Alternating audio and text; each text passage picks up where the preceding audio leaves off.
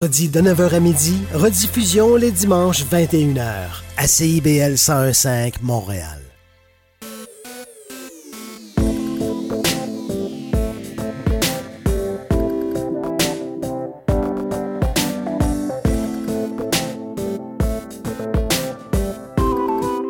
CIBL 101.5 Montréal. CIBEL, 40 años en el corazón de la cultura. Intermittent jusqu'à Wellington. Vers la rive sud, congestion depuis Turcot, euh, parce qu'on a eu un accident tout à l'heure sur la 132. Bon, ben c'est clair, tu vas être en retard. Aller, cool. euh, J'ai de la gym. les offre Parce que la 132 demeure encore occupée. Il est 9 h. CIBL 101.5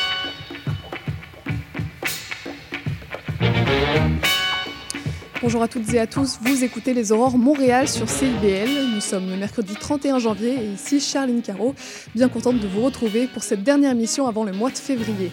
Et aujourd'hui, on reçoit l'apnéiste François Leduc, suivi des responsables du cinéma Beaubien. Et on finira avec une chronique sur l'histoire des ruelles montréalaises. Alors que vous soyez au travail, sur la route ou bien tranquillement en train de vous réveiller, bienvenue sur les ondes de CIBL.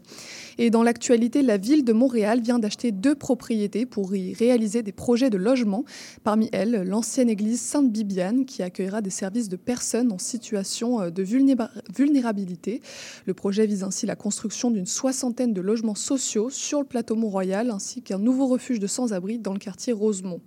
Et ensuite, une suggestion culturelle avec le concert Canzone di Notte, chanson d'une nuit, donné par euh, la soprano Marianne Lambert et la harpiste Valérie Milo.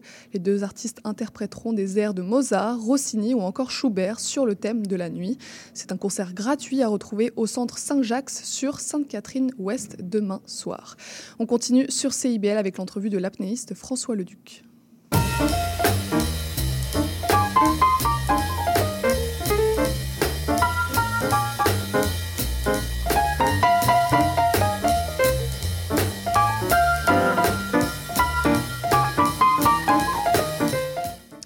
Bien contente de recevoir François Leduc ce matin, instructeur d'apnée et président fondateur de l'école Apnea City. Bonjour François. Bonjour, bon matin. Pour commencer, quelle est votre définition de l'apnée, François?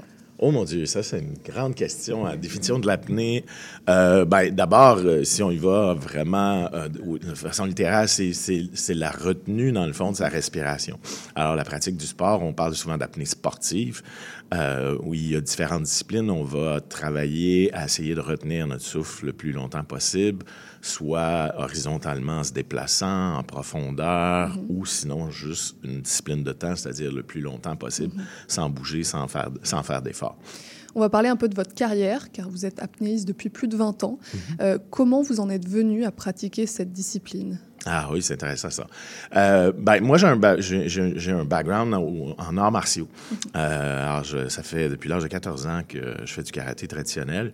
Et à un moment donné, la- l'attrait par rapport euh, à ce sport-là, il y avait beaucoup de parallèles pour moi que je voyais entre le- la balance corps et esprit. Et ça m'a attiré le dépassement de soi aussi. Puis bon, il y a une certaine... faire face à ses peurs ou, en lien avec ça. Alors, c'est ça l'élément, un des éléments qui m'a qui m'a euh, attiré. Et puis, il y a eu, euh, dans mon temps, le Grand Bleu qui a été un déclencheur aussi. On allait y revenir, mais justement, arts martiaux, apnée, les, les parallèles sont pas forcément évidents, et pourtant on va y revenir, mais tout se passe dans le mental, c'est un peu ce, qui est commun à ce sport. Beaucoup de choses qui se passent entre nos deux oreilles, oui. Vous faites notamment euh, de la plongée en apnée dans les fonds marins. Est-ce que vous pourriez nous expliquer un peu comment ça se passe, même si tout est dans le titre, j'imagine? Oui, ben probablement que la chose la plus euh, intéressante puis valorisante de la pratique du sport, au-delà des performances souvent qu'on voit dans les médias ou dans les, sur Netflix ou dans les films, etc., c'est l'exploration euh, du monde sous-marin. Et là, il y a vraiment quelque chose de spécial qui se passe parce que quand on est dans l'eau en apnée, on fait partie de ce milieu-là. Et même si on c'est pas un milieu naturel pour nous, il reste que l'interaction avec la vie sous-marine est juste incroyable en apnée. Et ça, pour moi, mes, mes, mes plus grands souvenirs, les, les choses les plus incroyables que j'ai vécues, ça a été en faisant de l'exploration un peu partout, à différents endroits sur la planète. Est-ce que cette sensation de faire partie de l'environnement, c'est aidé par le fait de ne pas avoir de scaphandre, de bouteille d'oxygène? Ça aide d'être totalement presque nu dans l'eau euh, en totale apnée. Oui, définitivement, il y a un- il y a- on a, je pense, un lien très particulier avec l'eau. Je dis toujours quand j'enseigne, euh, on, est, on est fait d'eau, en fait, à la naissance. On est même presque à 90 d'eau. Je dis toujours à la blague qu'en vieillissant, on sèche un peu, mais de façon générale, on est quand même, il y a beaucoup d'eau euh, dans le corps humain et on a un rapport particulier avec cette eau-là. Donc, quand on se retrouve dans l'eau, en apnée en plus, il y a un voyage intérieur, il y a quelque chose de très intérieur là-dedans. Et au début, quand moi j'ai commencé, étant passionné de na- nature, je pensais que c'était moi, là, qui encore une fois venait de tomber en amour avec un- une activité. Mais après 20 ans, après plus de 10 ans d'enseignement, euh, je me rends compte que non, au contraire, il y a vraiment, on a vraiment un lien particulier avec l'eau. Et quand on se retrouve en apnée dans l'eau, euh, il y a probablement quelque chose de très profond euh, chez chaque humain là, autour de, autour de, de- de ça. là. Pour ceux qui plongent avec une bouteille d'oxygène, il y a ce phénomène de l'ivresse des profondeurs qui est causé par euh, la concentration de l'azote dans le sang. Pour vous qui ne respirez pas, est-ce que vous pouvez connaître un état second lorsque vous plongez? Ben, oui, il peut y avoir un état second qui n'est pas nécessairement relié avec les mêmes phénomènes, bien qu'il peut y avoir quand même des risques de, de, de- de problèmes de décompression en apnée, même si on respire pas de l'air comprimé, les plongées répétitives à des pro- avec des, des- des intervalles courts pourraient amener ces problèmes-là. Je pense que l'état second vient surtout du bien-être que ça crée de se retrouver en apesanteur dans l'eau avec en apnée cette espèce d'état de, de- de- d'intériorité qui s'installe avec ça. Et veut, veut pas, il y a une, une obligation à, à- à aller chercher une certaine paix. l'élément le plus important dans l'économie, dans le fond d'énergie puis d'oxygène, c'est la relaxation, c'est la détente. Alors, il y a beaucoup de gens qui viennent vers le sport aujourd'hui, ça a beaucoup changé dans les dix dernières années, pour cet aspect-là, pour l'aspect contrôle de la respiration, détente, relaxation. Et c'est très commun là, de sortir d'une séance d'apnée puis d'être dans un état euh, complètement relax, Ouais. zen, euh, second. euh, ouais. Ça donne envie. Quel est votre plus beau souvenir de plongée? Vous parliez de ces beaux moments que vous avez passés sous l'eau. S'il y en a un que vous voudriez nous raconter, ce serait lequel? Ah mon Dieu, il falloir que je choisisse. Ouais. Ah, c'est sûr que j'ai eu l'opportunité, à travers la pratique, euh, puis la promotion du sport aussi, parce que j'ai été beaucoup imp- impliqué socialement un peu partout, euh, de rencontrer un de mes bons amis qui est William Winram, et j'ai eu l'occasion d'aller dans des expéditions où on travaillait avec des scientifiques pour faire du marquage, pour en apprendre plus sur le, le comportement des grandes espèces pélagiques et plus particulièrement les, les requins. Puis j'ai eu l'occasion de faire à deux reprises des expéditions avec les grands blancs, les grands requins blancs à- dans l'île de Guadeloupe au Mexique. Et donc, j'ai eu l'occasion de nager en apnée euh, sans cage euh, avec ces grands prédateurs-là. Euh, avec un permis spécial scientifique, je, je, recommande pas et je, je crois pas que c'est une chose qui devrait être faite. Là. Dans les médias sociaux, des fois, l'image qu'on donne des requins est presque rendue de l'autre côté. Il faut respecter ces prédateurs-là. Mais ça, ça a été des moments absolument magnifiques pour moi de, de nager avec ces, ces animaux-là qui sont, qui sont juste majestueux dans l'eau. Donc ça s'est bien passé. Ça s'est très bien passé. bien. Tous Vous mes êtes là aujourd'hui, je confirme. Est-ce que vous avez un record personnel Vous pouvez nous donner une idée du temps que vous tenez, que vous avez pu tenir euh, sous l'eau en apnée? Mon- j'ai fait de la compétition pendant pas très longtemps, puis pas un très haut niveau. Euh, moi, moi, en profondeur, mon- le, maximum, le maximum que je suis allé, c'est 45 mètres, alors que le record du- les, les records du monde sont au-delà des 100 mètres euh, aujourd'hui. Euh, alors, euh, puis en apnée statique, euh, 4 minutes 45, euh, ce qui est encore très loin des records du monde qui sont au-delà de C'est 11 quand minutes. même, je trouve, très impressionnant. Merci. Mais c'est ça. Rapidement, pour moi, j'ai été beaucoup, beaucoup impliqué dans le développement de la communauté, puis après, dans l'enseignement, puis le développement de notre, notre école, dans le fond. Et en général, les plongeurs en apnée, combien de temps ils peuvent tenir en, bougeant, en bougeant, je vais y arriver, en bougeant avec de l'eau froide Euh, C'est quoi les, les standards, on va dire? C'est ça, il y a différents facteurs qui vont influencer euh, la performance. Quand quelqu'un commence dans un cours de base, il y a des critères de performance de base à réussir à atteindre qui peuvent paraître souvent pour les débutants inatteignables. là. Euh, Là, genre, il faut réussir à faire deux minutes en apnée statique qui consiste à juste retenir son souffle sans bouger, là, sans, sans faire d'effort. Et euh, souvent, les gens euh, pensent que, mon Dieu, Anna, j'ai j'ai essayé à la maison, je suis pas capable de tenir plus Ouais. que 30 secondes. Et actuellement, le premier soir qu'on les met dans la piscine, tout le monde fait le deux minutes. là. Le deux minutes pour, Absolument. pour des Ouais, débutants. Oui, absolument. C'est vraiment facile. C'est quand on, quand on se met dans le bon état d'esprit, la bonne préparation, bien coaché, c'est accessible pas mal à tout le monde. Puis moi, je dis toujours aux gens, entre deux minutes et quatre minutes, ça reste assez accessible. Donc, c'est assez commun que les gens, avec la pratique, assez rapidement vont, vont être capables de tenir trois, quatre minutes en apnée statique. Quand on se déplace, quand on bouge, ben là, ça dépend de plein de choses. En exploration, souvent, notre attention est plus sur l'extérieur. On va se déplacer, pas nécessairement dans une ligne droite parce qu'on on suit, on regarde. Alors, des fois, ça peut être, ça peut être plus court, les, les périodes d'apnée, une minute et demie, deux minutes. Euh, dans le cadre d'une compétition, où, on- par exemple, au mois de mars, on a une compétition en apnée dynamique euh, au Cégep du Vieux-Montréal, ici. Là, on parcourt une distance horizontale. Ben, dans les meilleures performances, on peut s'attendre facilement au-delà de 150 mètres, puis des apnées qui vont durer deux, trois minutes, trois minutes et demie, euh, même si c'est en déplacement. J'en perds mon souffle. On parlait du, du film Le Grand Bleu. À quel point c'est un film qui a eu un impact? Est-ce qu'il a eu un impact sur le monde de l'apnée? C'est un peu particulier parce que. Le Grand Bleu, euh, c'est un peu, ça a été un film culte. Aujourd'hui, c'est drôle parce que j'en parle moins dans mes cours parce que je me rends compte que chez les générations plus jeunes, souvent ça veut rien dire, Le Grand Bleu.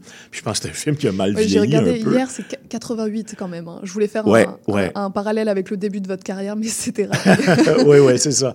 Euh, mais ça reste que au niveau des images, bon, on a repris les noms de- d'apnéistes cultes historiques dans l'histoire, euh, Jacques Mayol, Mallorca, euh, une rivalité. Puis euh, dans l'historique du développement de l'apnée, c'était beaucoup ça.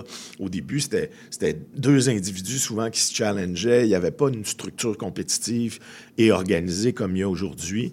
Et donc, il y avait ce ce- ce- cet aspect très particulier là, des fonds marins. Puis, il y a, on a, je pense, un- un- souvent une relation amoureuse. Il y a, une- il y a- je dis toujours aux gens, la peur de manquer d'air, c'est probablement une des peurs les plus profondes instinctivement chez les humains. Mais en même temps, ça nous attire, ce milieu-là. Euh, puis, bon, alors, toute la, même si c'était très romancé, très tragique, là, euh, ce qui n'est pas nécessairement une bonne image pour, le, pour le freediving, euh, mais ça a contribué à la popularité du sport, c'est sûr. À côté de cette carrière de sportif, vous êtes maître instructeur et vous avez même créé votre école, école d'apnée avec euh, votre collègue Philippe Beauchamp, si je ne me trompe pas. Pourquoi s'être lancé dans l'enseignement de cette discipline? Euh, ça a été pour nous euh, naturel dans la volonté de transmettre cette passion-là. Euh, quand nous, on a démarré, l'objectif, c'était de pratiquer le sport puis de développer une communauté aussi. Et donc, rapidement, on a commencé à s'impliquer, à organiser. Bon, on, a, on a été impliqué à- dans des organismes à but lucratif. J'ai été fondateur de AIDA Canada, qui est la- l'Association nationale canadienne qui représente le Canada auprès d'AIDA International. donc, on s'est beaucoup impliqué à développer la communauté. Puis, à un moment donné, ça devenait comme l'étape naturelle de dire, bon, ben, euh, devenir instructeur et de former notre école pour transmettre cette, ce- cette passion-là. Au début, de façon très bénévole et à temps perdu, parce qu'on avait tous les deux euh, des emplois très occupés. Puis moi, ça fait maintenant 6-7 ans que j'ai complètement laissé mon emploi sérieux pour m'occuper euh, du développement d'apnéistes. Tout aussi sérieux, je Tout vous le aussi sérieux maintenant, oui. L'apnée, c'est un sport donc physique, mais on parlait aussi du côté mental. Quelle est l'importance de chacun de ces deux paramètres dans la discipline? Beaucoup de gens diraient qu'il y a 80 de, du travail qui est entre les deux oreilles, qui est dans la tête. Euh, même si c'est vrai qu'il y, a une- il y y a une- il y a une belle balance entre le corps et l'esprit. Donc, c'est-à-dire que à s'entraîner régulièrement, nous, on organise des entraînements toutes les semaines en piscine euh, l'hiver, puis en profondeur pendant l'été. Euh, c'est une excellente façon de se garder en bonne condition physique, mais définitivement l'aspect mental quand il arrive le moment de la performance, surtout quand il arrive, on arrive dans la zone d'effort que nous on appelle, la zone où il, il y a un- il- la, la soif d'air commence à s'installer. Là, il y a toute une balance entre rester complètement détendu, ce qui est, con- ce qui est contre-intuitif, et en même temps euh, conserver son énergie et passer à travers ce- ce- ce- ce- cette étape-là. Oui, c'est ça, parce qu'il faut passer de la souffrance au plaisir dont vous parliez, d'être en apnée. Euh, c'est un palier qui est franchi euh, de manière automatique ou euh, c'est quand même une progression assez Ben, dans, lente? dans, dans, dans la pratique, dans le fond, ou dans une apnée, on pourrait dire qu'il y y a différentes étapes. Puis la première étape, habituellement, c'est une étape de relaxation. Bon, il va y avoir une étape de préparation avant, c'est-à-dire avant l'apnée, de se mettre dans le bon état pour faire son apnée. Donc, beaucoup un état euh, méditatif, relaxation, respiration, pour après ça prendre une dernière inspiration pour faire son apnée. La première étape de l'apnée, quand on a une bonne pratique, elle est très relaxe. Elle est très. En fait, c'est un voyage qui, qui- qui est vraiment fantastique. Souvent, on va, on, va, on va envoyer notre esprit ailleurs. Mais à un moment donné, la soif d'air va s'installer. Et là, on tombe dans une autre période dans la- dans l'apnée où là, il faut. Ça demande un plus un travail de, de focus, de concentration à ne pas laisser la, le- la panique émotive qui pourrait s'installer avec la soif d'air, rester détendu pour continuer à être efficace et continuer à travailler dans cette zone-là. Euh, puis, travailler dans cette zone-là de façon prudente quand même, toujours en se respectant. Puis, c'est un sport qui se pratique toujours, toujours, toujours avec, avec un, un- un- un compagnon, quelqu'un pour, euh, Ouais, c'est ça. La, part de sécurité est quand même Euh, importante. très important. En permettant un tel entraînement mental, est-ce que l'apnée a des bénéfices au-delà du bassin, dans la vie quotidienne? Vous parlez des arts martiaux. Est-ce qu'on développe une philosophie de vie à partir de sa performance en apnée? Oui, je pense que la... je compare, moi, le, monde du freediving un petit peu au surf, euh, il y a 50 ans. Alors, il y a définitivement euh, un style de vie, une communauté, et elle vient principalement, je pense, de... On est euh, aujourd'hui, je pense, à la recherche d'un moment d'arrêt. Euh, un de mes coachs qui disait justement dernièrement, il n'y a, a pas de téléphone mobile, il n'y a pas d'écran sous l'eau. Tout ça, c'est fermé. Euh, ce bruit-là est, est fermé. C'est un moment, euh, un moment de voyage intérieur. Toute la concentration sur la qualité de la respiration, la capacité de se mettre dans un état de détente, c'est des choses qui font partie de notre pratique et qui automatiquement se, trans- se, se transposent dans notre quotidien, dans notre vie de tous les jours. Alors, il y a beaucoup de gens aujourd'hui qui, pour qui c'est devenu une pratique primordiale dans leur quotidien pour retrouver cet équilibre-là dans une, dans une vie, des fois, qui est un, qui est un peu trépidante et folle. là. Vous proposez aussi des formations de base aux, aux personnes complètement débutantes de l'apnée. Euh, déjà, quels sont les premiers enseignements que vous leur apportez? C'est quoi les, les techniques de base à acquérir? Au départ, dans un cours de base, il y a, ben, en fait, il y a deux éléments. Il y a à peu près tous les, toutes les, les habiletés de base pour pratiquer ce sport-là. Euh, donc, la détente, la respiration, les différentes étapes, les sensations, comprendre la physiologie de ce qui se passe quand on est en apnée.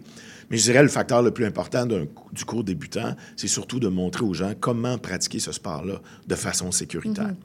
Euh, je disais tantôt, l'image du sport a souvent été axée ou orientée, l'intérêt des médias vers les, les performances extrêmes.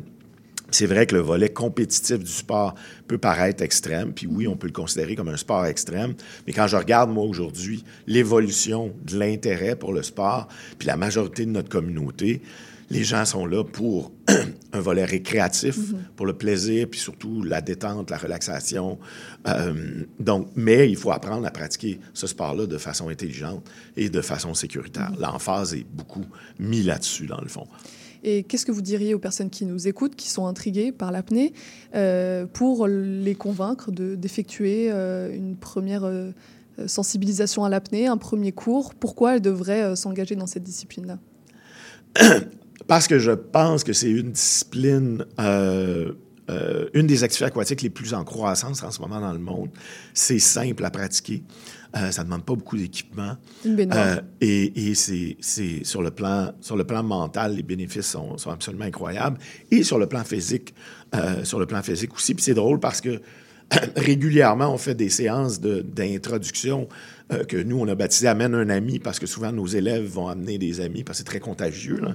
Mais dans la semaine de- du 14 février, en fait, dans deux semaines, on a toute une semaine de séances d'initiation pour complètement les débutants. Alors, c'est ouvert, euh, c'est ouvert à tous. Euh, un peu partout, on a des piscines sur la rive sud, euh, au centre-ville, etc. C'est ça. Ah, ça, c'est une bonne façon de, de démarrer. là. C'est, amené de façon très ludique là, Ouais. pour, pour que les gens s'amusent, puis casser un peu le mythe là, du côté extrême de l'affaire. Donc en effet, vous proposez des cours un peu partout à vous. Oui. Montréal, vous vous déplacez. On peut retrouver toutes les infos euh, sur apneacity.com. Oui. Merci beaucoup François d'être venu nous parler de ce, ce beau sport, de cet art euh, de, de l'apnée et puis bonne continuation. Merci beaucoup. Merci de nous avoir invités. Eh ben, avec grand plaisir. On continue euh, sur CIBL avec l'entrevue de la directrice générale et du directeur des programmes du cinéma Beaubien. Vous cherchez une activité ludique et rassembleuse? Inscrivez le Bingo Radio de CIBL à votre agenda. Chaque semaine, courez la chance de gagner 3500 dollars en prix. Invitez vos amis et jouez avec nous tous les dimanches dès 13h. Pour participer, procurez-vous les cartes de jeu du bingo de CIBL dans un point de vente près de chez vous. Pour trouver des lieux, visitez notre site web au cibl1015.com sous l'onglet Bingo Radio de CIBL. À dimanche prochain et bonne chance! Sur la littérature. Cette forme-là parlait d'une certaine manière du fond que je voulais explorer. Et ça va générer chez lui une réelle angoisse. Une série nouvelle qui s'appelle Le Projet P. Le personnage de Marion, par exemple, c'est beaucoup défini à travers ce qu'elle peut faire pour les autres ou ce qu'elle représente aux yeux des autres. Avec Linda Dion et Mike Seviano. Jeudi 18h, rediffusion mardi 11h30. CIBL, au cœur de la littérature.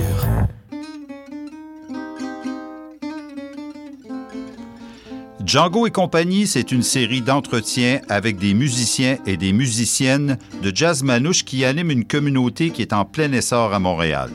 Interview et musique en direct, Django et compagnie, c'est mercredi à 20h. CIBL. Je reçois à présent les responsables du cinéma Beaubien avec Roxane Sayek, directrice générale, et Jean-François Lamarche, directeur de la programmation. Bonjour à tous les deux, merci Bonjour. d'être là. On connaît tous euh, le cinéma Beaubien, mais on a parfois tendance à oublier toute l'histoire qu'il porte derrière lui. Il a donc été fondé en 1937, a été inscrit euh, au patrimoine historique de l'arrondissement euh, de Rosemont-la-Petite-Patrie. Il a également frôlé la fermeture avant d'être sauvé par sa communauté locale. C'est donc une vraie institution, le cinéma Beaubien. Oui, certainement. Très Ouais. apprécié par les Montréalais. Le cinéma a d'ailleurs gagné le prix du public l'année dernière au Grand Prix du Conseil des arts de Mhm. Montréal. Donc, c'est un cinéma euh, très apprécié, très ancré dans sa communauté, euh, Mhm. assez unique même en Amérique du Nord. Je pense qu'on on peut, on peut se le dire. Peut-être même dans le monde, le, le fait qu'on présente pas de cinéma américain là-bas, seulement du, cinéma national, Mhm. cinéma français et international, donne vraiment une couleur particulière euh, à, la programmation du cinéma Beaubien. Vous vous inscrivez vraiment dans la vitalité, euh, comme vous dites, de votre quartier de Rosemont, la petite patrie. C'est quoi l'intérêt, l'importance d'un cinéma de proximité? Mais je pense que la, sortie au cinéma est une sortie euh, culturelle de proximité. Les gens n'ont pas envie de, faire généralement plus de 3 km pour aller au cinéma. Euh, Quoique le Beaubien accueille des gens qui viennent de la banlieue, qui vont Mhm. vouloir faire euh, plus de 20 km parce qu'ils vont vivre quelque chose de spécial, puis ils vont voir des films qui ne sont pas nécessairement euh, disponibles dans, dans le multiplex à côté de chez eux, au Mhm. centre d'achat. Mais qu'est-ce que mais qu'est-ce qu'il a qu'est-ce que ça a de spécial? Pourquoi la proximité? Pourquoi le cinéma de quartier? Ben, je pense que c'est ça, on a envie d'aller au cinéma sans souvent c'est une sortie qui est, qui est planifiée, parfois même la journée même. C'est pas la même Mhm. chose qu'une sortie euh, au théâtre Ouais. ou lorsqu'on va voir un, un spectacle de danse.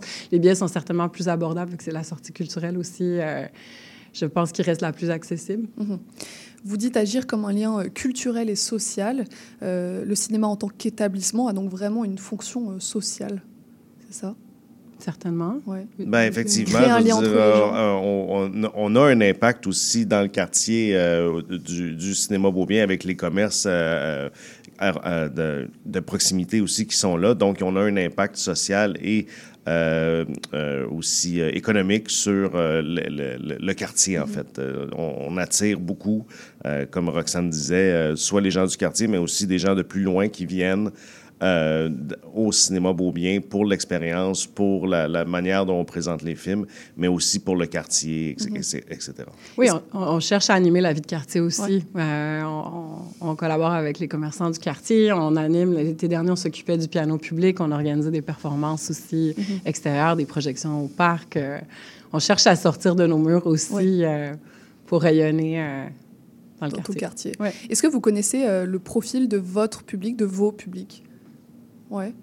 Vous savez si c'est des, des, jeunes, euh, des personnes âgées? C'est très diversifié. Euh, c'est très diversifié. Puis, ça fait, il y a quelques années, on avait une préoccupation par rapport à, à l'absence ou au fait que, que, la population plus jeune n'était pas présente en salle. Mais là, mm-hmm. on la voit euh, et on la voit de plus en plus souvent. Je pense que l'offre de films en 2023 a été assez extraordinaire. Puis, il y a eu beaucoup de films qui pouvaient rejoindre mm-hmm. les plus jeunes générations, euh, les 20-30 ans, 20-35, je dirais, qu et qu'on voit encore beaucoup. Donc, oui, le, cinéma beau bien, je pense pour certains, c'est ça dépend des heures aussi. Pendant la journée, en semaine, mm-hmm. on a parfois des salles complètes, puis c'est souvent des gens retraités qui ont plus de temps.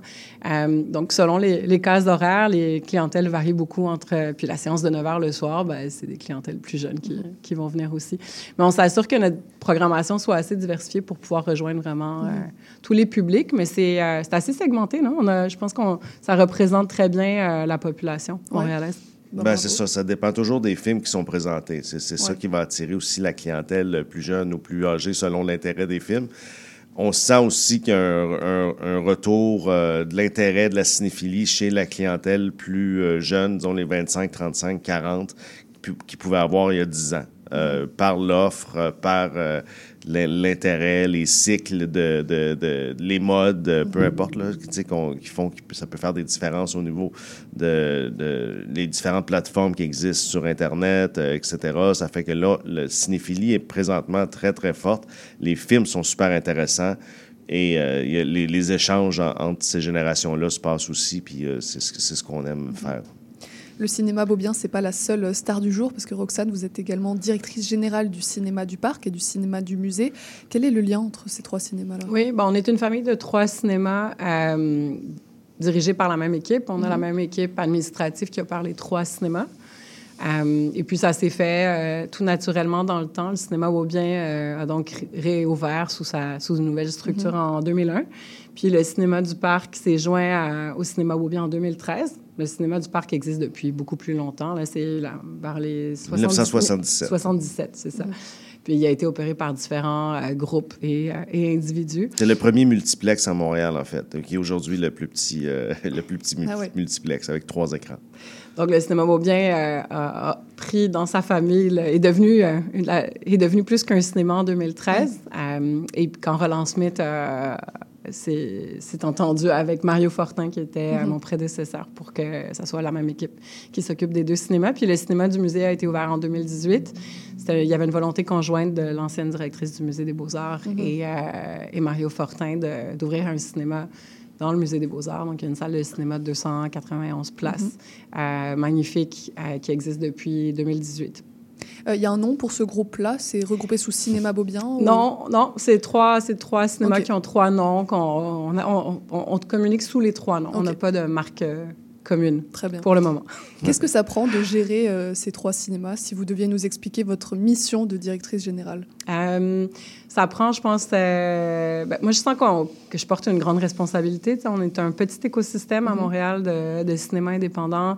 Il y, a, ben, il, y a le cinéma moderne, il y a le cinéma public. J'ai travaillé dans ces mm-hmm. deux autres cinémas avant d'arriver à la direction des trois cinémas. Il y a aussi la Cinémathèque qui est un joueur vraiment important à Montréal, mais on est peu nombreux. Euh, je pense que ce que ça apprend, c'est de travailler euh, en, ben, en lien avec les autres. Puis, mm-hmm. puis on, a une responsabilité envers le public, mais aussi envers les distributeurs qui, finalement, travaillent tous main dans la main pour amener de la diversité sur nos écrans, pour amener euh, du cinéma en réessai, pour, pour aussi travailler en complément avec ce qui se présente dans les salles commerciales. Mm-hmm. Parce que les salles commerciales, et, par rapport aux salles indépendantes, la ligne est fine. Mm-hmm. C'est sûr qu'un cinéma du parc a l'air d'un gros cinéma commercial à côté d'un cinéma public parce que c'est trois, trois écrans, c'est un beaucoup plus gros volume de mm-hmm. films, plus gros volume de public. Mais, euh, mais on est quand même, moi je considère qu'on a trois cinémas euh, commerciaux. Opérés de façon euh, indépendante, c'est trois OBNL. En fait, on est des organismes à but non lucratif. Donc, ça, fait qu'on a une autre structure aussi qu'une entreprise privée. Il y a des trois conseils d'administration qui s'assurent qu'on respecte notre mission d'animer, euh, d'amener le, meilleur du cinéma, art et essai d'ici et d'ailleurs, qu'on soit ancré dans nos communautés. On se définit aussi comme des organismes d'économie sociale. Donc, le lien avec, le, avec, notre, avec notre communauté, avec notre quartier est vraiment important. Euh, on s'assure de redonner à, à, la société le plus possible, puis on sent qu'on a une responsabilité, oui, je crois, d'amener de, une diversité de films qui peut encourager des débats, euh, puis puis donner la place à des voix aussi mhm. euh, qui ne l'ont pas nécessairement dans les, dans les multiplexes. À quelles difficultés vous pouvez être confronté pour développer ces trois cinémas en tant que directrice générale? Est-ce qu'il y a des obstacles euh, auxquels vous êtes confronté au quotidien? Je vous dirais le, on a des ressources quand même limitées mhm. par ressources humaines, ressources financières. On, la, reprise, la reprise en salle est vraiment bonne depuis un an. Les, les gens sont au rendez-vous à, niveau financier, on est assez stable, mais il mhm. va y avoir des investissements importants à faire côté équipement, côté rénovation. Ça, c'est un de nos gros défis. Puis côté ressources humaines, on reste l'équipe administrative est une équipe de seulement sept personnes pour opérer trois cinémas. Donc, euh, on a des ambitions de croissance, on a envie de faire plus d'événementiels, euh, plus de liens avec les communautés, développer des nouveaux partenariats. Mais tout ça, ça prend des mhm. ressources. Donc, euh, c'est notre défi, je crois, avoir une équipe. on a déjà une très belle équipe, très solide, mais pouvoir aller chercher les, mhm. les ressources pour pouvoir faire encore mieux ce qu'on fait, puis, euh, puis s'assurer de s'imprégner le plus possible dans, dans, nos communautés. En tant qu'entrepreneuse, pourquoi vous vous êtes lancée dans ce monde du, du cinéma? J'ai toujours aimé le cinéma. Ça a toujours été clair pour moi que j'étais pas du côté de la création. J'ai jamais eu la volonté d'écrire des films, de mhm. réaliser des films, ni de jouer dans des films. Puis c'est quand j'ai découvert qu'il y avait le, côté diffusion, euh, puis créer cet espace entre les œuvres puis le public. Euh, dès que j'ai découvert que ça, y avait, qu'il y avait un, qu'il y avait une carrière possible dans ce secteur-là, ben j'ai trouvé euh, en fait ma place. J'ai commencé en distribution de films au Mexique, puis euh, après j'ai travaillé dans les festivals au Mexique et après à Montréal, j'ai dirigé les rencontres internationales du documentaire de Montréal. Puis après, comme sept ans en festival, j'ai eu envie de travailler au quotidien pour la mhm. diffusion de films.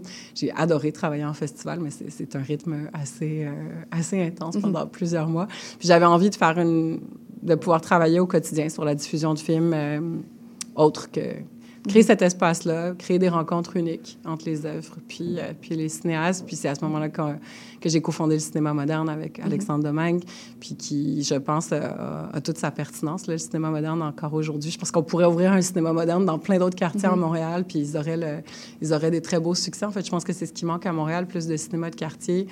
On m'avait posé la question plus tôt, mais pourquoi, pourquoi, les, pourquoi ça marche un cinéma de quartier? Pourquoi ça marche mieux qu'un qu'un multiplex mhm. dans un centre d'achat. Aujourd'hui, en 2024, bien, je pense que pour Montréal, en tout cas, c'est ce qu'on a le plus besoin, un cinéma de proximité où on peut décider sur un coup de tête d'aller voir un film en marchant 15 euh, minutes à côté de chez soi. Mhm. C'est une richesse, puis malheureusement, je crois qu'on n'en a pas assez à Montréal. Mhm. Je pense qu'il y a de la place pour plus, mais c'est des gros investissements, puis il y a très peu d'aide euh, publique pour partir un cinéma à zéro. Donc, il faut des investissements privés. Euh, souvent, mais, mais je sens que, que, Montréal a une responsabilité, puis la ville a une responsabilité pour aller dans ce sens-là. Il y a des théâtres, il y a des théâtres abandonnés, euh, il y a des projets qui, qui, veulent voir le jour, mais qui n'arrivent pas à voir le jour, dont un à NDG, euh, un aussi sur, sur Notre-Dame. Donc, mhm. comme un appel aux institutions pour, pour prendre cette responsabilité. J'ai les mêmes questions pour vous, Jean-François. En quoi consiste la mission d'un directeur des programmes? Ben, c'est certain que c'est d'essayer de dénicher les, euh, les, meilleurs films dans les plus grands festivals euh, mondiaux puis les rendre disponibles à la, au cinéphile montréalais. Mm-hmm. Donc, on travaille, euh, comme expliquait Roxane, main dans la main avec les différents distributeurs indépendants qui sont au Québec. Il y a une douzaine de distributeurs avec qui on travaille très bien. Sinon, on fait des ententes des fois directement avec les, les producteurs ou les vendeurs à l'étranger pour des séances uniques ou des, des, des certaines séances événementielles. On fait aussi euh, beaucoup de contacts avec euh, différents partenaires euh, pour des séries particulières comme Retour en Italie au cinéma du musée où on présente du cinéma contemporain italien qu'on voit pas souvent. Donc une fois par mois, il y a un film qui est présenté là, ciné-histoire, du film historique, des films cultes au cinéma du parc avec Mini au parc. Donc c'est pas juste de la programmation régulière puis essayer d'avoir les films euh, les meilleurs films sur nos écrans, mais c'est aussi d'offrir une panoplie d'événements. Mhm. euh, on fait aussi, euh, c'est un peu plus caché, les gens ne le savent pas, mais on, on, travaille beaucoup avec les différentes communautés culturelles, que ce soit les, les communautés indiennes, iraniennes ou quoi que ce soit qui viennent louer les salles aussi pour présenter leur cinéma mm-hmm. à leur propre public. donc, ça aussi, c'est important de faire, de faire cette place-là. Euh, donc, euh, ben c'est ça, c'est vraiment de partager cette passion-là de la cinéphilie avec la clientèle. Moi, je suis devenu cinéphile parce que j'ai vu des films au mhm. cinéma de Paris, au cinéma du Parc. Donc, c'est de continuer un peu cette tradition-là aussi. Et quel équilibre vous souhaitez garder euh, entre les films grand public, on va dire, et puis le cinéma d'auteur qui vous est aussi cher, j'ai l'impression? Ben, c'est certain que pour nous, c'est pas mal tout du cinéma d'auteur en général. Euh, mm-hmm. C'est certain au cinéma du parc qu'on présente Poor Things de Yorgos Lanthimos. Pour nous, c'est un blockbuster. Ça risque d'être le plus gros film des 20 mm-hmm. dernières années qu'on a présenté là-bas. Euh, mais on présente aussi des plus petits films euh, chiliens comme Les Colons, donc tout ça. Donc ça fait ça fait partie de notre mission, justement, de présenter euh, le film d'un maximum de pays, puis des films qui ont été présentés dans les plus grands festivals du monde. Euh, on va toujours réussir à trouver la balance pour présenter ces, films-là. Les filles d'Alpha au cinéma Beaubien, on fait une belle place pour ces films-là. C'est sûr que la clientèle, c'est pas les premiers choix qu'ils vont faire parce qu'ils vont aller vers les films plus populaires ou les films qui ont entendu le plus. Mais euh, par rebond, souvent, ben, on, a, on, une clientèle qui va, euh, qui va approfondir un peu, qui va avoir un peu plus de curiosité, puis qui va vouloir voir ces, ces, ces films-là qui ont peut-être moins entendu parler. Mm-hmm. Depuis la pandémie, on, on, entend des questionnements autour de la durabilité des salles de cinéma, qui sont concurrencées notamment par les plateformes de streaming.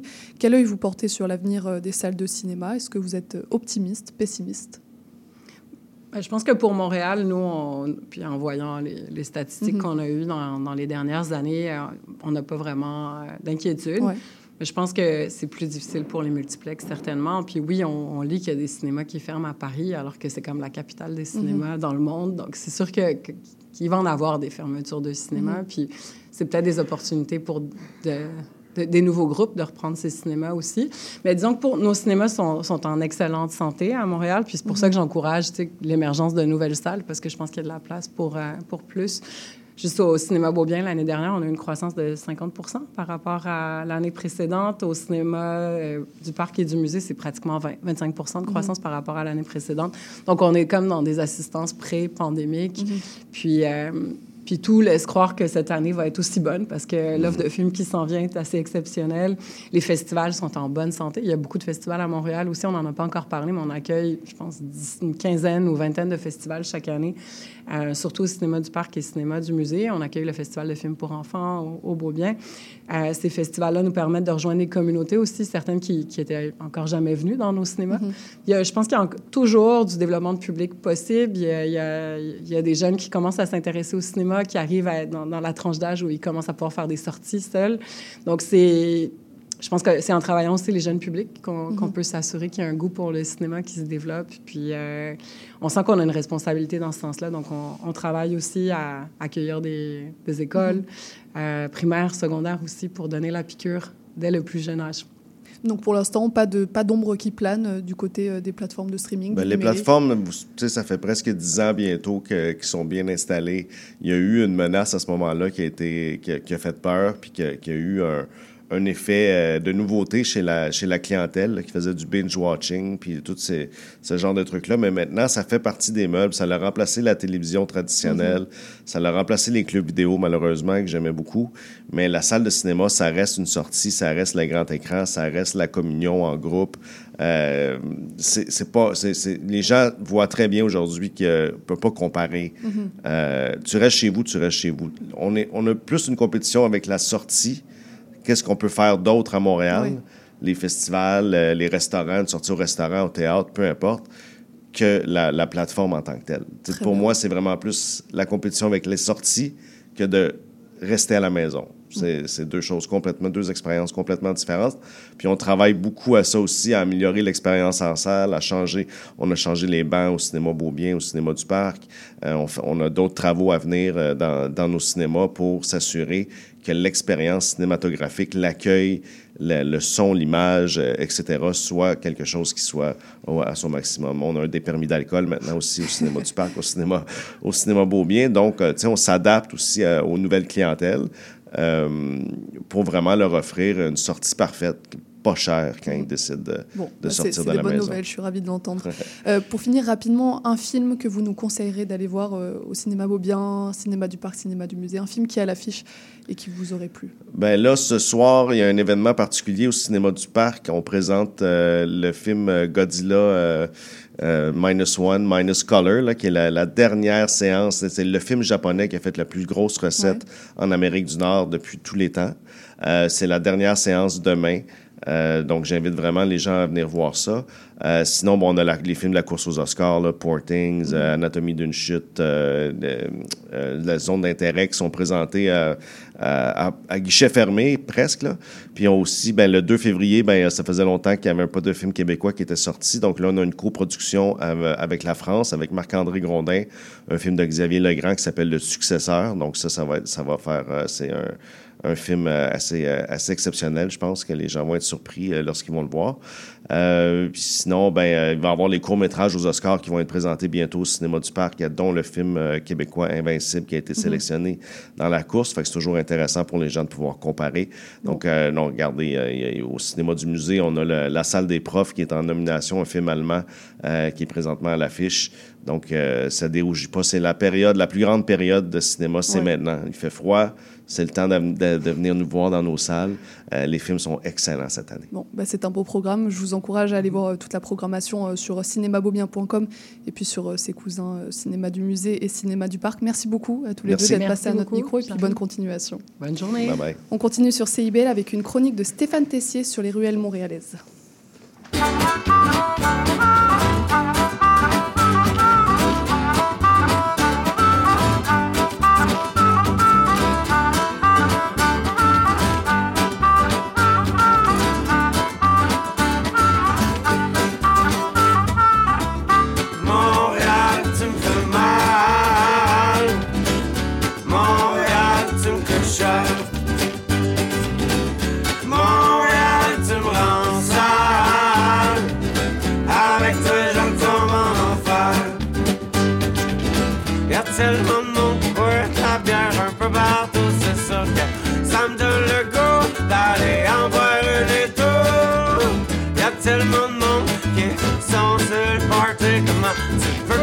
Me coucher, entendre le beau monde crier. Montréal, tu me fais mal. Montréal, tu me couches. Montréal, tu me rends sale. Avec toi dans mon enfance. Les ruelles avec les jeunes qui jouent au hockey. Corde à linge,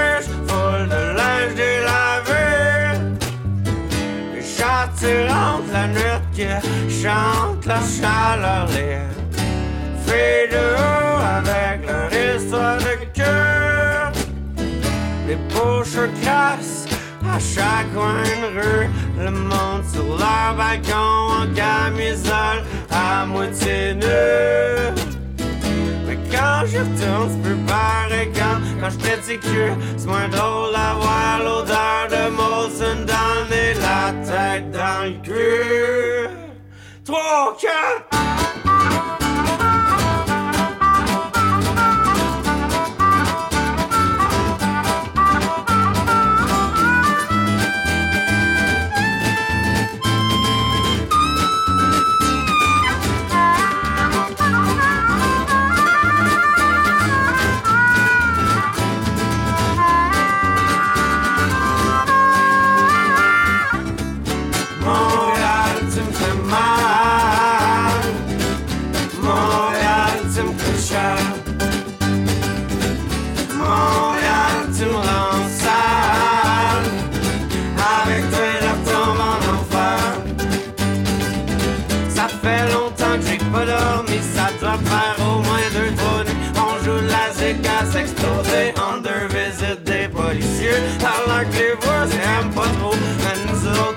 Comme il faut.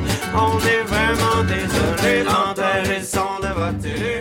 Merci C'était Tu me fais Montréal du groupe Les Chiens de Ruelle et on finit l'émission avec une petite chronique sur justement l'histoire des ruelles montréalaises. Et pour ce faire, j'ai en ma compagnie Stéphane Tessier, vulgarisateur, guide et conférencier notamment autour du patrimoine montréalais. Bonjour Stéphane. Bonjour.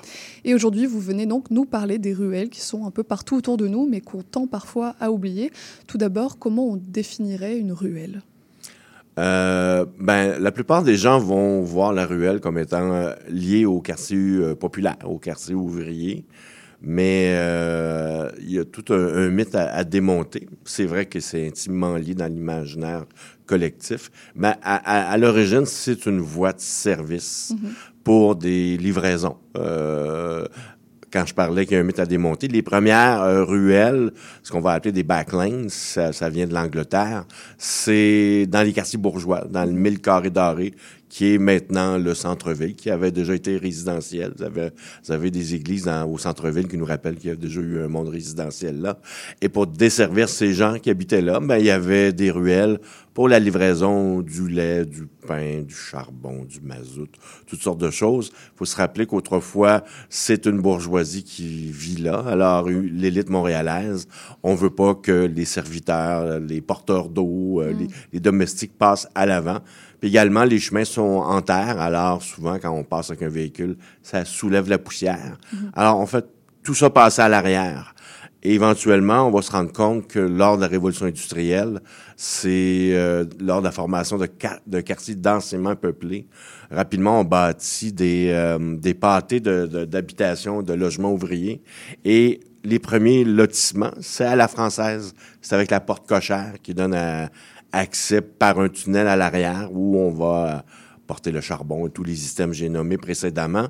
Et euh, c'est des endroits où on a, on a accès à un enclave et pas à, l'ensemble, à l'arrière des bâtiments. Éventuellement, on va se rendre compte que c'est plus simple pour déambuler d'un bout à l'autre d'un pâté de maison d'habitation. Et c'est plus simple aussi de déambuler pour euh, aller combattre les incendies également. Est-ce qu'il y a des quartiers à Montréal avec plus de ruelles que d'autres, j'imagine? Euh, oui, parce que les, les ruelles apparaissent fin 19e, début 20e siècle. Si on va dans les quartiers euh, ouvriers, qu'on pense au long du fleuve euh, Saint-Laurent, euh, quoi qu'on en retrouve aussi un peu dans un cycle le long de la rivière des Prairies, mais c'est surtout un phénomène de quartier populaire, de quartier Mhm. ouvrier. On en retrouve aussi dans le plateau, mais quand on est près du fleuve, des fois, on va voir une partie, mettons, d'Hochelaga, c'est des ruelles. Puis quand vous vous déplacez ailleurs, dans Hochelaga, Maisonneuve, vous allez avoir des portes cochères Mhm. aussi. Fait qu'il y a une mixité, fait que vous avez parfois des fois le, le- le même... euh, vous avez deux types de lotissements différents dans le même quartier. Quoi qu'on retrouve ça aussi dans le plateau, dans le début des, euh, des banlieues de Montréal, parce que dès qu'on sort euh, du centre-ville, on monte la, rue, la côte de la rue Sherbrooke, on se retrouvait à l'époque dans une banlieue. Et quand le tramway va arriver, on- ça va donner accès à à des lieux d'habitation plus loin du lieu de travail et on va voir le même phénomène que le long du Mhm. fleuve, un- un- une, construction d'habitation pour ouvriers densément euh, fait. Mhm. Vous parlez du fin 19e, début 20e. Quelle est l'origine de ces ruelles à Montréal? Euh, ben c'est, on, on va retrouver ça dans les quartiers comme Hochelaga, Maisonneuve, surtout. Euh, ce qui est intéressant, c'est que c'est typique d'un phénomène qui est disparu dans les villes aussi, le cheval. Euh, c'est quelque chose qu'on ne voit plus. Alors, la livraison d'items euh, se faisait par des véhicules tirés par des chevaux. Euh, éventuellement, on va perdre cette, euh, comment je pourrais dire ça, le, le cheval va disparaître. Puis il y a le fait aussi que les gens rangeaient leur item de, mettons, de consommation alimentaire dans la fameuse glacière. On avait le livreur de, de, de, de glace, mais la glace, elle dure pas, elle dure pas indéfiniment comme no- notre frigo. Alors, le livreur passait plusieurs fois durant la semaine dans la ruelle. Puis quand ça disparaît, le cheval, puis avec l'arrivée également des, euh, des, des super, des supermarchés à grande surface, ben éventuellement, la ruelle va va décliner de plus en plus. Le livreur de pain, on n'a plus ça. Alors, on, on peut acheter avec notre frigo des, des aliments qui se conservent longtemps dans notre frigo. On peut les conserver. euh, donc, on n'a plus besoin de livraison continuellement. C'est une bonne nouvelle. Montréal, euh, c'est une ville particulièrement fournie en ruelles. Euh, On, on en décompterait 4300, soit plus de 450 km de longueur. Est-ce que c'est une particularité montréalaise? Ben, si on va à Québec, euh, on a Limoilou. Euh, c'est un quartier ouvrier. Mhm. C'est c'est pour ça qu'on parfois on a l'impression que c'est un phénomène de quartier ouvrier, mais c'est quand même un phénomène qui est très très propre à Montréal. Euh, moi, j'ai habité mon adolescence, début de vie adulte aussi à Laval. J'ai pas de souvenir de, de, de ruelles à. Laval, Euh, mais à Montréal, on va retrouver ça euh, autant à l'est et à l'ouest dans les quartiers populaires. Quelles sont les évolutions des ruelles à travers le temps? Parce qu'aujourd'hui, il y en a toujours. Comment elles ont évolué? Ben, c'est ça. euh, éventuellement, euh, remiser de la glace, on en a un peu besoin. On, on, on chauffe à l'électricité éventuellement. La livraison du mazout, du charbon, ça disparaît. Alors, on se ramasse avec euh, des espaces qui n'ont plus d'utilité. Euh, et dans les années qui suivent la Deuxième Guerre mondiale, la ruelle a mauvaise presse. C'est le lieu où il fait... C'est sombre c'est insécuritaire. Euh, c'est là qu'il y a des drogués, des gens qui se soulagent, qui urinent dans les ruelles. C'est épouvantable. Mais euh, c'est et là aussi que va démarrer beaucoup d'incendies à Montréal. Euh, 12% des causes des incendies à Montréal dans les années 60, c'est euh, les incendies qui démarrent dans les hangars, dans les hangars qui étaient en bois. Dans des quartiers comme Verdun, c'est 75% des incendies qui partent des hangars. Ça devient vraiment une problématique qu'on qu'on va surprenamment voir régler sous le maire Jean Drapeau, qui est euh, un maire très centralisateur à l'époque. Mais le problème est réel, donc il doit intervenir. Alors, il va avoir, euh, au- au- dans les années 1980, un projet qu'on va appeler euh, Tournesol. C'est un projet où on va offrir des montants à- aux résidents pour démolir le hangar. Et aussi, il y a une partie du montant qui va aller aussi à l'aménagement qui va suivre la démolition. C'est annonciateur d'un autre programme qui apparaît, qu'on va appeler Place au Soleil. C'est de créer des aménagements dans les ruelles où on va utiliser la ruelle maintenant comme lieu de, bi- euh, de, de vie, de, comme un mini-parc, des trucs comme ça. Oui, c'est annonciateur de ce qui va venir par la suite. Voilà, on en arrive à aujourd'hui parce qu'on dirait là que les ruelles c'est qu'un fléau, mais aujourd'hui il y a quand même un aspect de loisir, d'esthétisme qui est important. Euh, que sont devenues les ruelles aujourd'hui?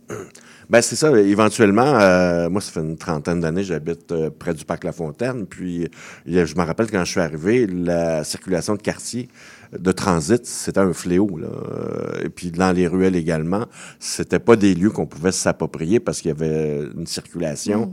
Qui était qui Les gens passaient par les ruelles? Passaient par la D'accord. ruelle pour faire un détour. euh, parce qu'il y a certaines ruelles, il y a moyen de faire un raccourci. Il faut connaître quand même. ouais. Ben, les ruelles à Montréal, souvent, sont en H. Hein? Ouais. C'est pas une ligne droite. Fait qu'on peut passer d'une ruelle Mm. dans un axe nord-sud euh, en passant par la, la branche du H qui est en bas. Là. C'est- complexe. ouais, c'est ça. Mais, euh, mais éventuellement, il y a justement des, des, des, des- des- il y a une naissance. Ça arrive beaucoup avec Jean Doré, la- avec le bureau de consultation publique euh, à la fin des années 80, où on va écouter les gens dans les quartiers. Alors, euh, c'est là qu'on peut sentir arriver une nouvelle philosophie, les ruelles vertes qui arrivent en 1997. Les premières sont dans le plateau Mont-Royal. Euh, c'est la première, je pense, c'est celle qui est entre Roi et Napoléon, entre Parc-la-Fontaine et Montana. Mhm. C'est une des premières. Et il y a des belles réussites. hein. Je me suis promené une fois euh, et j'ai vu des jouets d'enfants traîner partout. C'était le bordel. C'est une, ruelle qui était accaparée par les gens. Oui, c'est ça. Et maintenant, les jeunes et les enfants jouent euh, au hockey, au soccer dans les ruelles. Ils se sont vraiment réappropriés ces ruelles qui sont devenues euh, C'est des milieux de vie. Oui, c'est ça. C'est des milieux de vie. Et Les aussi, voisins font des barbecues. Exactement. On apprend à briser un phénomène de ville de ne pas connaître son voisin. Parce que pour créer une ruelle verte, il faut une entente avec les voisins. Ça prend Ah une oui. majorité. Et euh, ça permet aussi, comment je pourrais dire, une démocratisation, une pratique de la démocratie par le bas. Euh, Souvent, on va voter une fois par quatre ans. Mais ça paraît pas la démocratie, c'est aussi dans le quotidien. hein. Alors, euh, c'est une belle manière de s'impliquer dans sa communauté. Et ça permet aussi de revitaliser des coins, de végétaliser des, des- des- des endroits, ça- de combattre les, les îlots de chaleur. Et c'est des lieux aussi où, euh, malheureusement, parfois on voit qu'il y a des ruelles vertes qui sont aménagées pour faire des stationnements. Mhm. Ça, euh, C'est dommage. c'est dommage. Je- J'ai rien contre les gens qui conduisent une voiture, là, mais euh, ça va à l'encontre, à mon avis, de Mhm. qu'est-ce que c'est une ruelle verte. là. Et dans le futur, qu'est-ce qu'elles deviendront ces ruelles selon vous? Euh, ça serait, ça serait euh, des lieux, je pourrais dire, là, on a des lieux de socialisa- socialisation, mais ça serait bien aussi que ce soit des lieux aussi de diffusion culturelle, euh, des lieux de, de rencontres de quartier. Euh, souvent, les gens se connaissent sur une rue, mais peut-être d'agrandir ça euh, à, plus grand, à, plus grande échelle. Puis il y a de- des, des quartiers aussi que c'est- les ruelles sont différents. Parce que dans les années 50, les ruelles se sont élargies pour Mhm. les voitures.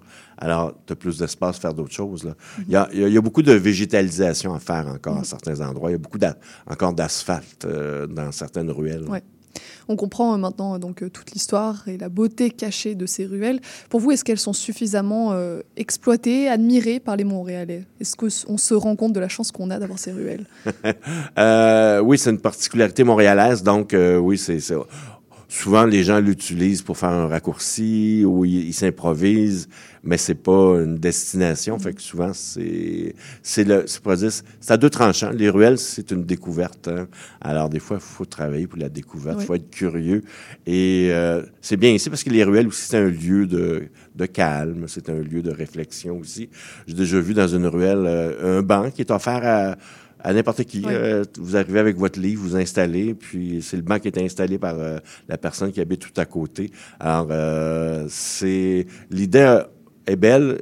Elle mérite peut-être d'être répandue encore davantage dans d'autres quartiers, parce que moi, je, je, je sors du placard, je suis dans Montréal-Nord, mais à Montréal-Nord, je pense qu'il y a juste deux ruelles, mais ça commence. Deux, deux ruelles vertes. Puis à Montréal-Nord, c'est des défis de, co- de cohabitation, de défis Mhm. qui sont vraiment présents. Là. Puis la ruelle verte, je verrais que ça serait une belle solution.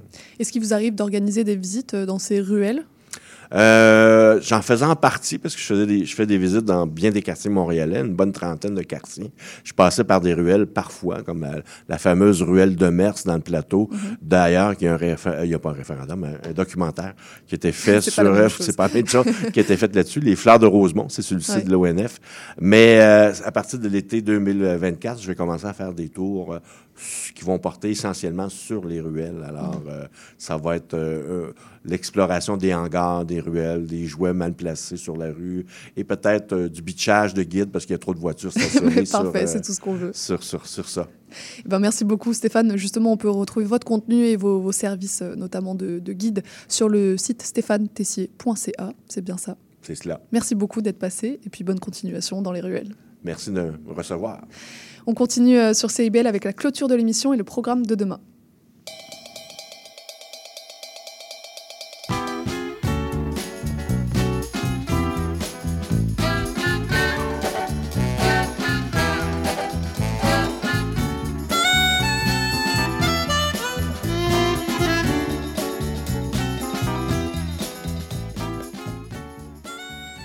Pour nous, l'émission d'aujourd'hui touche déjà à sa fin. Je remercie nos invités du jour et nos chroniqueurs d'être passés à l'émission, ainsi que Maurice Bolduc pour la mise en onde et les choix musicaux. Demain, on reçoit l'OBNL Les Amis de la Montagne, ainsi que l'artiste Marine Caravecchia, qui dévoile sa nouvelle exposition. Alors restez branchés sur CIBL pour suivre ce beau programme, et puis n'oubliez pas que l'émission est également disponible en balado sur les plateformes et sur notre site web. C'était Charline Caro sur CIBL. Je vous remercie pour votre écoute et je vous dis à demain pour une nouvelle émission.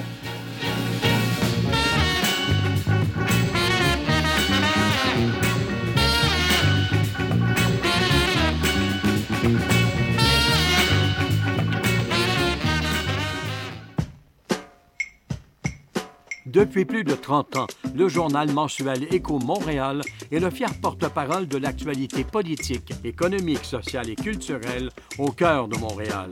Distribué gratuitement et rejoignant 200 000 lecteurs, Écho Montréal est aussi un véhicule publicitaire polyvalent en répondant efficacement aux besoins de différents annonceurs, comme dans l'immobilier ou tout simplement pour y afficher avis public ou services professionnels. À lire ce mois-ci dans Éco Montréal. Le Stade olympique, un trésor caché, difficile de sourire à Montréal, 2024 des résolutions et des contradictions, Immobilier 2024, investir dans l'immobilier, le fanatisme des syndicats. Pour en savoir plus, nous vous invitons à visiter notre plateforme numérique à écomontréal.com ou à composer le 514-844-2133. 514-844-2133. Le balado Les solutions climatiques de la COP Carbone a pour objectif de lutter contre les changements climatiques, une conversation à la fois.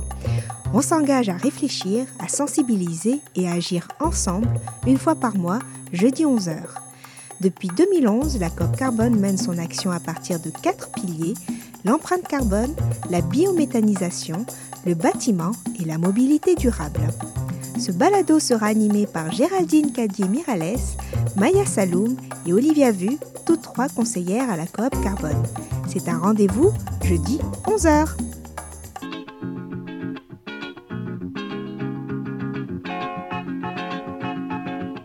Si vous avez des envies d'ailleurs, retrouvez-moi Leïla au micro d'escale. Au rendez-vous, l'actualité musicale, des découvertes, mais aussi de grands classiques, de l'afro-funk aux sonorités caribéennes, en passant par la samba et le jazz. Laissez-vous transporter par un tour du monde en musique, tous les samedis à 9h sur CIBL 101.5. Le cowboy urbain. à cheval de ma corde, Tous les jeudis de guitare, 16 à 18 h. Les heures de pointe, tu trouves ça normal? Mon nom est Jason Dupuis, je suis un obsédé de musique country. On orange toute la semaine. Je vous propose des entrevues, des performances et des grands classiques.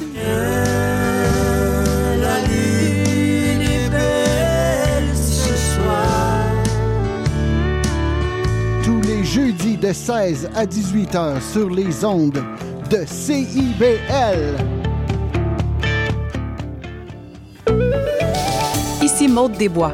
À l'effet durable, on pose un regard vaste sur les enjeux environnementaux, la transition écologique, les défis de société et le développement durable par le biais d'entrevues et de chroniques qui s'appuient sur l'actualité environnementale.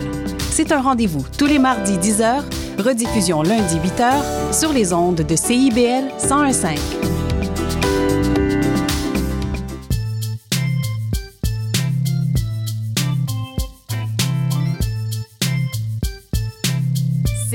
CIBL 101.5 Montréal.